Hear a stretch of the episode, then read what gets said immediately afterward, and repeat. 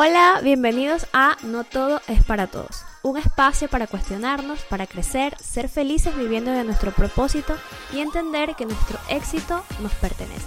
Yo soy Kiki, tu host, y bienvenidos a un nuevo episodio. Hello, ¿cómo están? Bienvenidos a un nuevo episodio.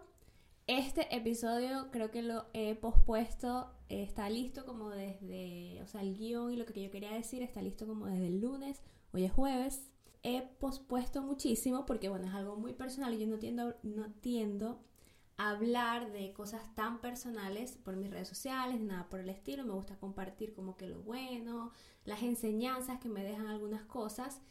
Pero como aquí me puedo extender un poco más y ustedes me pueden ver por Spotify, Apple Podcast y YouTube, pues les voy a contar el cuento no tan largo porque si no estamos aquí una vida entera, pero sí eh, les quiero contar algo que me sucedió hace aproximadamente un año y medio, casi dos, eh, que he tenido tiempo como de hablar con mis amigos, mi familia, procesar un poco y que me hizo reflexionar muchísimo de cómo las relaciones interpersonales pueden llegar a afectar todos los aspectos de tu vida. Y que hacen sentido a todas esas frases cliché que uno va escuchando cuando uno es adolescente y uno sabe, quiere que se las sabe todas, de dime con quién andas y te diré quién eres, eres el promedio de las personas con las que te juntas, cuida tu energía, esto es lo que más, más yo aprendí, cuida tu energía y elige bien tu círculo donde te vas a desenvolver tanto profesional como personalmente. Y podría nombrarles mil frases cliché más, que déjenme decirles que las frases cliché se vuelven cliché, valga la redundancia, es porque se repiten y se repiten y se repiten y se repiten tanto, es porque literalmente son muy, muy ciertos. Entonces cuando ustedes estén por ahí y alguien les diga una frase cliché, traten de internalizarla porque definitivamente hay una enseñanza detrás de ella.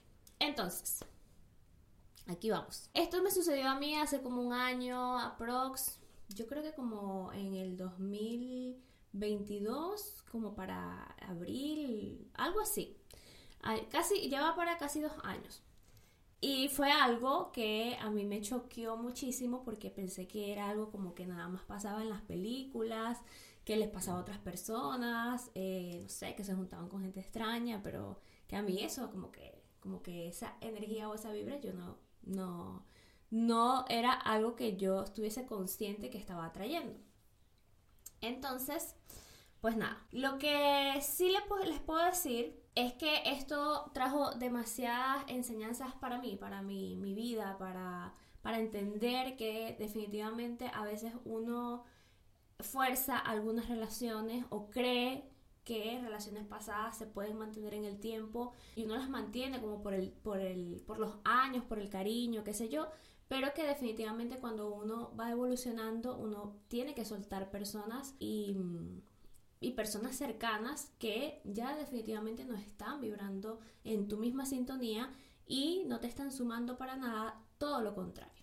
Eso fue exactamente lo que a mí me pasó. Por eso, antes de continuar, quiero decirte que si quizás en este momento estás pasando por algo así, eh, estás dudando de tu capacidad de escoger o eh, con quién te rodeas o te juntas, si crees que hay algo mal Em, en ti porque estás atrayendo personas que quizás no están en tu misma energía, déjame decirte que pues no es tu culpa, que simplemente hay personas que son malas, que tienen sus propios problemas personales y que lamentablemente nos pueden afectar en un aspecto de nuestra vida, pero por el hecho de que no son capaces de quererse a sí mismos, no tiene nada que ver contigo ni, ni, ni creas que estás escogiendo mal ni haciendo las cosas mal, para nada.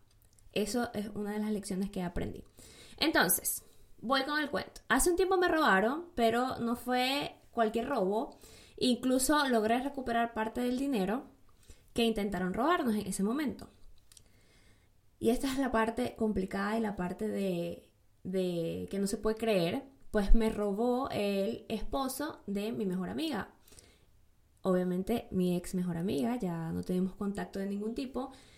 Pero en ese momento sí, o sea, eh, y era, para ponerlos un poquito en contexto, era una amistad de más de, no sé, 17 años y esta persona con la que ella se casó tampoco era como que alguien extraño que conoció hace tres meses y se casó, no, era como que su novio de toda la vida, también tenían como unos 10 años de novios, entonces no era como, no era gente extraña para mí para nada, todo lo contrario, incluso ellos terminaron viviendo en la misma ciudad donde yo vivo, eh, gracias a que nosotros le conseguimos un trabajo eh, y cuando nosotros, cuando uno emigra, que casualmente ayer estaba hablando con una amiga de esto, cuando uno emigra siempre tiende a mm, bajar como sus estándares o sus límites, porque claro, te sientes como sola, estás en una ciudad nueva, no conoces a nadie, tienes la oportunidad como de invitar a una de tus mejores amigas a vivir a, a, la ciudad donde tú estás, buenísimo, porque ahora pueden compartir muchísimo más. Entonces uno como que va mm,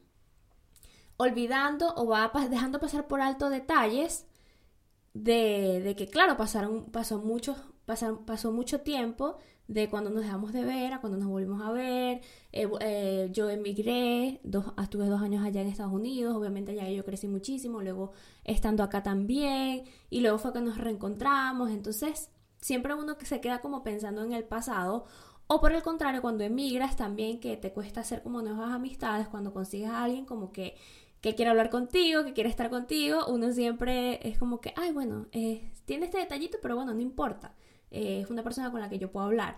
Eh, y uno va como que, como eso, como haciéndose la loca, por decir así, o, o evitando ver esos puntos ciegos por simplemente como que la soledad que es definitivamente emigrar. Que eso también lo podemos hablar en otro episodio de cómo es esto de emigrar y emprender y todo lo demás. Pero bueno, yo sé que a muchas, a muchas personas que migran les sucede esto. Así que les quiero decir hoy que si ustedes ven una falla en esa persona nueva que están conociendo o ven una falla en esa persona que ya conocen desde hace muchos años, presten la atención y sigan su instinto.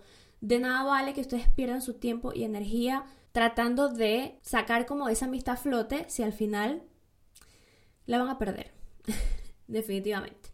Entonces sí, fue así. Me robó el esposo de mi mejor amiga. Me parece demasiado irreal contarlo, me parece demasiado irreal que me haya pasado, eh, pero como lo escuchan, así sucedió, no sucedió. Y esto lo digo que no sucedió porque nos afectó a todos, a, mi, a toda mi familia, obviamente también a los amigos que teníamos en común, porque era una relación de muchísimo tiempo. ¿Cómo fue? Para hacerles el cuento largo corto.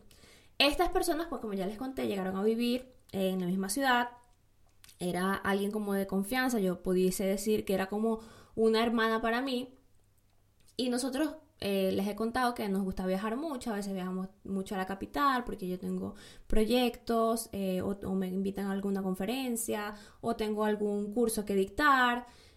En ese momento nosotros también nos habíamos ido de luna de miel y no, no, conocíamos a nadie en la ciudad donde estábamos. Ahorita, gracias a Dios, está mi mamá, están mis suegros, o sea, hay muchas, muchas más personas. Pero en ese momento, como que solamente estábamos nosotros dos solitos, compañeros de Jorge de trabajo y cosas así, pero eh, nadie como de confianza, como la confianza que yo le tenía a esa persona. Entonces, cuando nosotros nos fuimos de viaje, recuerdo, eh, no recuerdo muy bien, pero creo que fue a la luna de miel, que eran varios días, fueron como 20 días, no me acuerdo, y les dejamos una llave de mi casa a ellos, como porque a ellos y a otro amigo de Jorge, como por si pasaba algo, un incendio, una cosa, eh, no sé, nos traían algún paquete, no los pudiesen dejar allí y ellos pasar como a mirar la casa, qué sé yo, o sea, lo normal, lo normal cuando uno tiene confianza con alguien, ¿cierto? Entonces, eso pasó. Nosotros le dimos esa llave, regresamos del viaje, nosotros somos demasiado confianzudos y demasiado antiparabólicos en ese sentido. Nunca pedimos como la llave de vuelta realmente. Eh, y porque obviamente no, no pensábamos que nada malo fuese a pasar. Luego, nosotros llegamos a luna de miel y ellos deciden como hacer un evento en nuestra casa. No voy a hacer el evento porque entonces después empiezan a sacar ahí sus conclusiones. Un evento. Ellos nos dijeron, ¿podemos hacer esta fiesta en tu casa? Sí, obviamente. ¿Por qué? ¿Para qué tener una casa si no la vamos a compartir no la vamos a llenar como de recuerdos?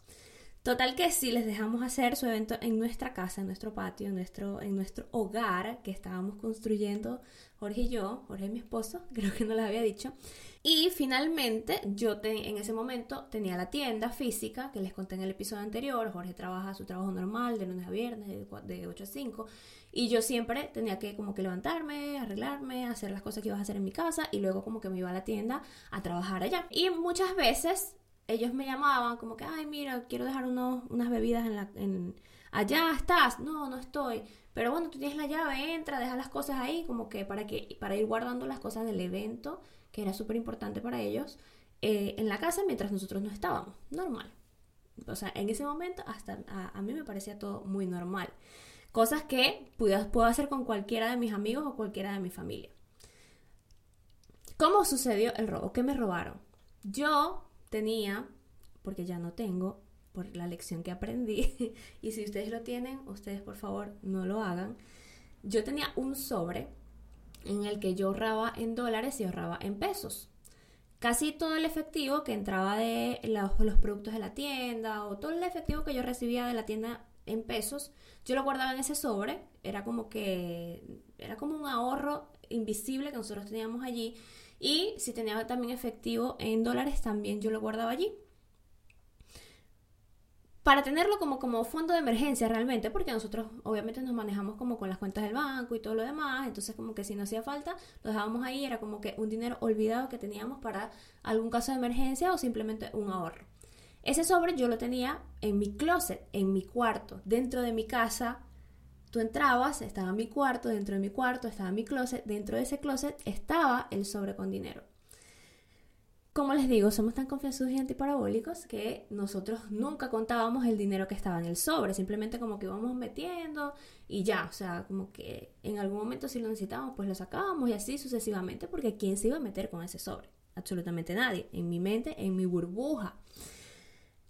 Total que una vez eh, nos íbamos a ir de viaje y yo eh, saqué el sobre como para contar el dinero, a ver cuánto nos íbamos a llevar, no sé qué, si nos íbamos a llevar dinero en efectivo, lo que sea. Y yo empiezo a contar el sobre y veo como que me faltaba, o sea, yo sentía como que me faltaba un poquito de dinero. Pero como yo no tenía la certeza de cuánto había realmente, porque como les digo, íbamos metiendo y nunca contábamos, solo como que fue como mi intuición, como que me pareció que faltaba dinero, le pregunté a Jorge, Jorge como que no, no creo, además, ¿cómo se va a perder ese dinero si ese dinero está escondido dentro del closet? O sea, es como que pensar en ese momento que alguien nos estaba robando y era como que, no, no puede ser, nadie nos va, nadie nos va a hacer eso. Ah, porque aquí no entra nadie que no sea de confianza. Entonces yo dije, bueno, no, no importa, lo que vamos a hacer es que ahora sí vamos a contar el dinero, vamos a guardarlo en un papelito, en otro lado, obviamente, para saber exactamente cuánto hay.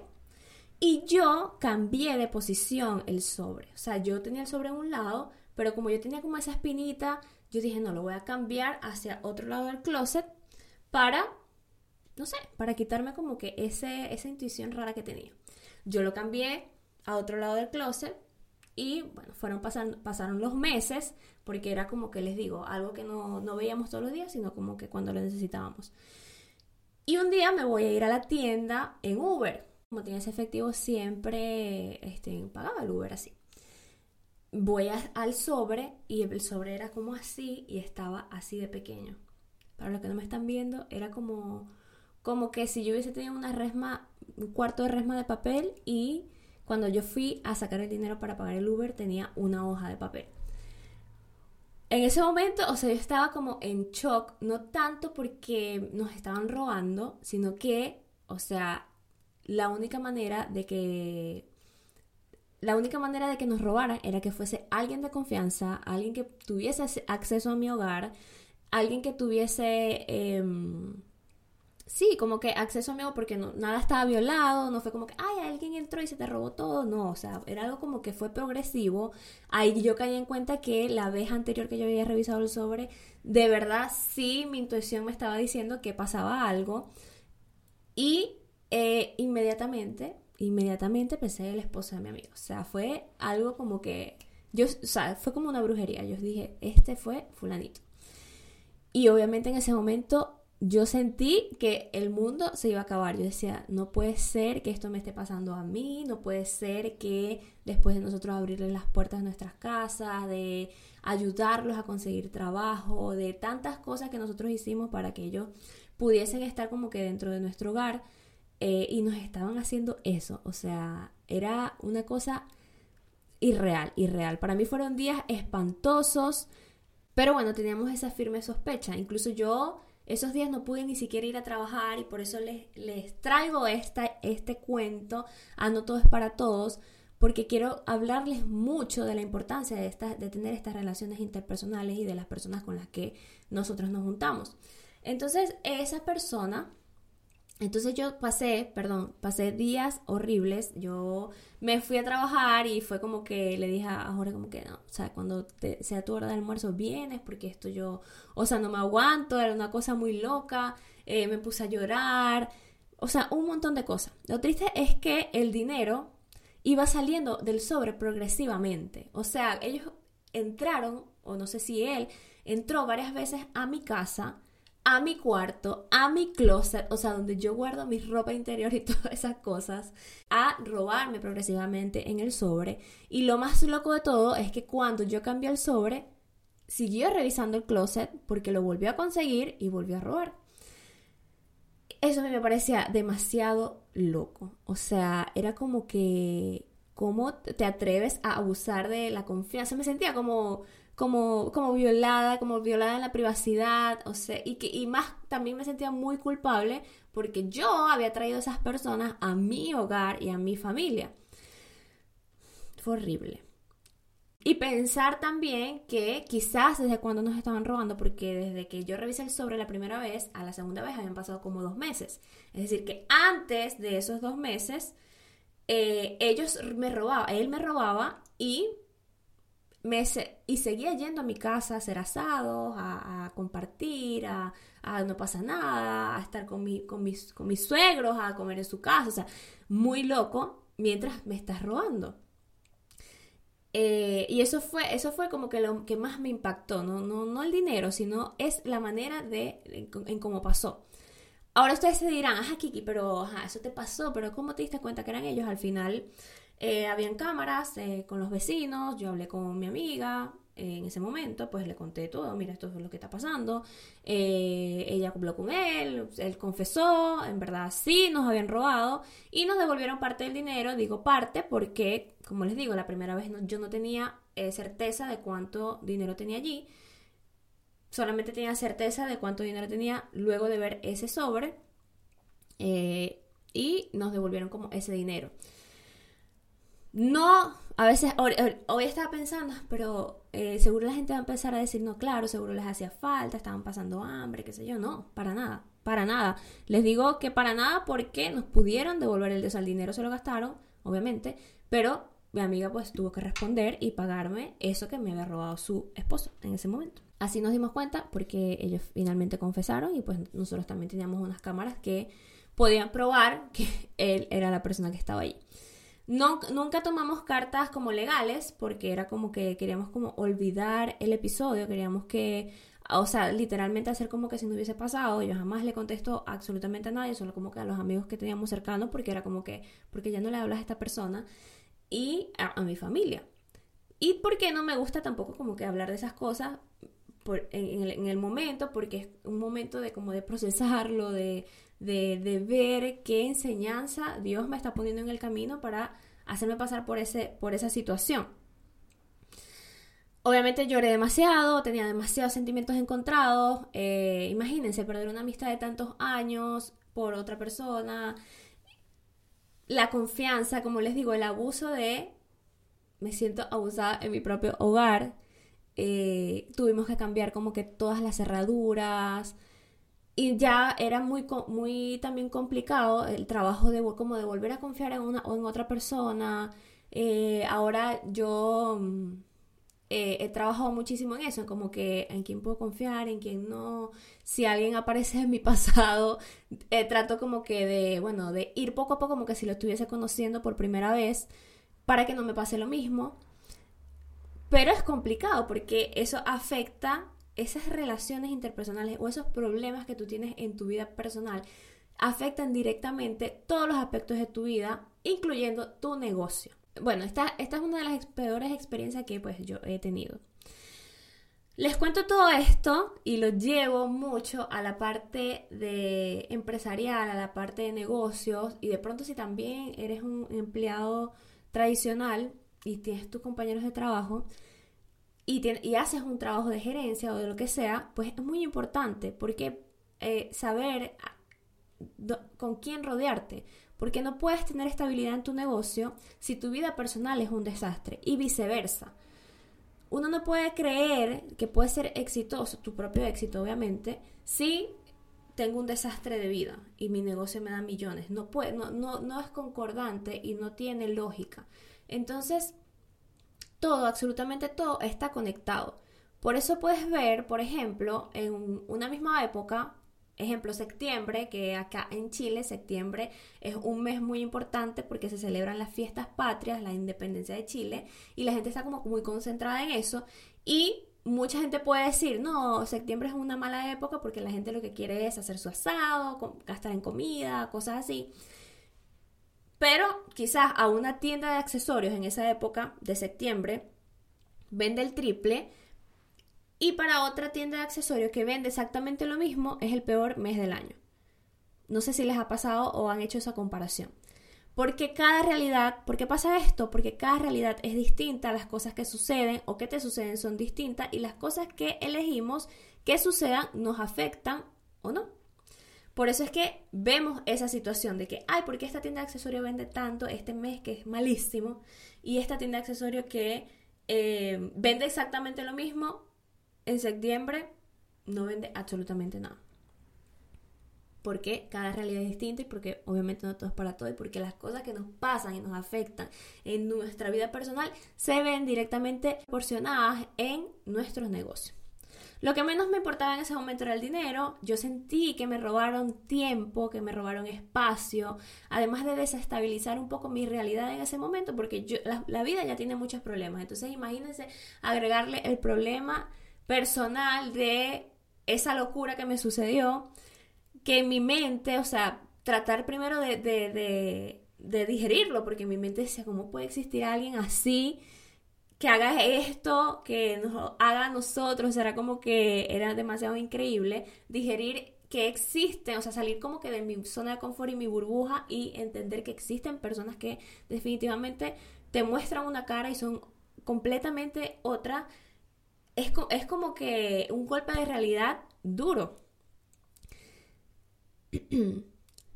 Pero la vida de por sí ya tiene esas cargas y viene cargada de retos e inconvenientes. ¿Cuál es la lección acá? Que bueno, las decisiones que tomes o dejes de tomar consciente o inconscientemente pueden afectar tu futuro y tu realidad. Por eso, una de las cosas más importantes que debemos aprender y practicar es el desapego. El entender que toda acción tiene consecuencias, pero nosotros tenemos el poder de escoger por cuánto tiempo esa circunstancia nos va a afectar o no.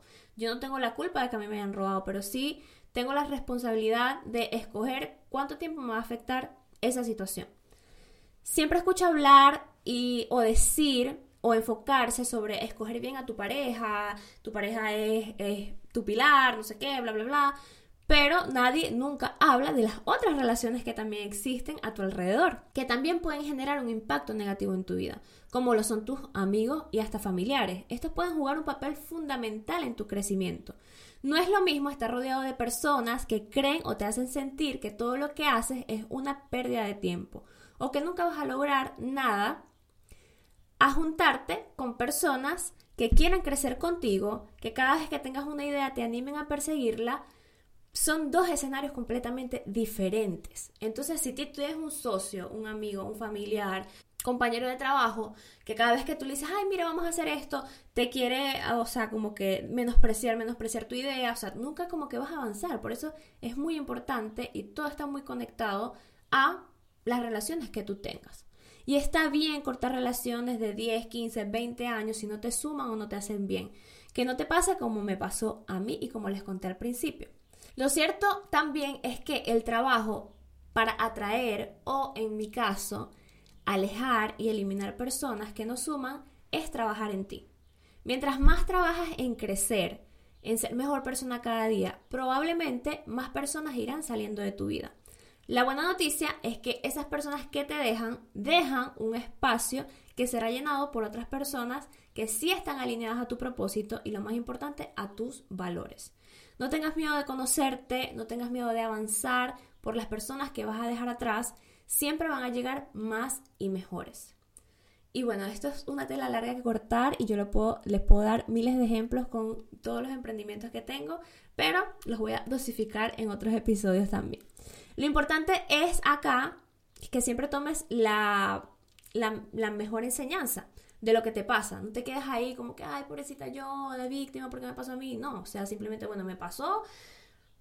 ¿Qué necesito aprender de esto? Que tomar acción, porque si al final le echas tierra y no lo hablas y no, no lo internalizas, no sabes qué te enseñó esa, esa situación que te pasó, la vas a seguir repitiendo constantemente. Entonces es bien importante que tomes esas decisiones. Que tomes la decisión de, ok, esta persona, tengo cinco años conociéndolo, lo conocí, no sé, en la universidad, llegó otra vez a mi vida, eh, ahora yo no lo voy a atraer como que si estuviésemos en el 2014, sino que lo voy a empezar a conocer de a poquito ahora en el 2023. Y tomar esa decisión fuerte y heavy. Y, y esto también aplica para las relaciones amorosas, que bueno, más adelante podemos hablar de eso también. Tengo muchas cosas que decir. Hoy en día soy muy cuidadosa con quien, por supuesto, entra a mi hogar. Ya no doy el 100% de mi confianza a cualquiera. Si una relación no me suma, no me aporta, no le dedico tiempo. Estoy centrada en buscar mi mejor versión. Ya no dejo que los comentarios destructivos de la realidad de los demás me afecte, porque a veces la gente comenta cosas de su realidad como que si estuviesen viviendo la misma vida y la verdad es que no. Ahora entiendo que las únicas acciones en las que tengo control son las mías. Las acciones de los demás, así sean hacia mí, no me pertenecen y obviamente no las puedo controlar. Al entender esto, entras en un estado de paz profunda que solo genera abundancia en tu vida. Ustedes, ustedes háganlo, o sea, eliminen a esa persona tóxica y negativa de su vida y ustedes van a ver la abundancia que eso va a traer. Y por consecuencia, esa abundancia va a ir a tu negocio. Y justo aquí está la diferencia que les hablaba arriba de esa tienda de accesorios que vende y esa tienda de accesorios que no vende. Mientras tu cabeza está sumergida en problemas familiares, estrés, ansiedad, de futuro, no tiene espacio para crear estrategias, conectar con las personas correctas, realizar el trabajo que debes hacer para hacer crecer tu negocio. Por esto y más, tu círculo te eleva o te estanca. Tu negocio es parte de tu vida y todo funciona de manera integral. Cuando logres entender que todos los aspectos de tu vida están conectados y que las decisiones que tomes en cuanto a hábitos, productividad, planificación, qué mentor quieres que te guíe, tienen un efecto en ti.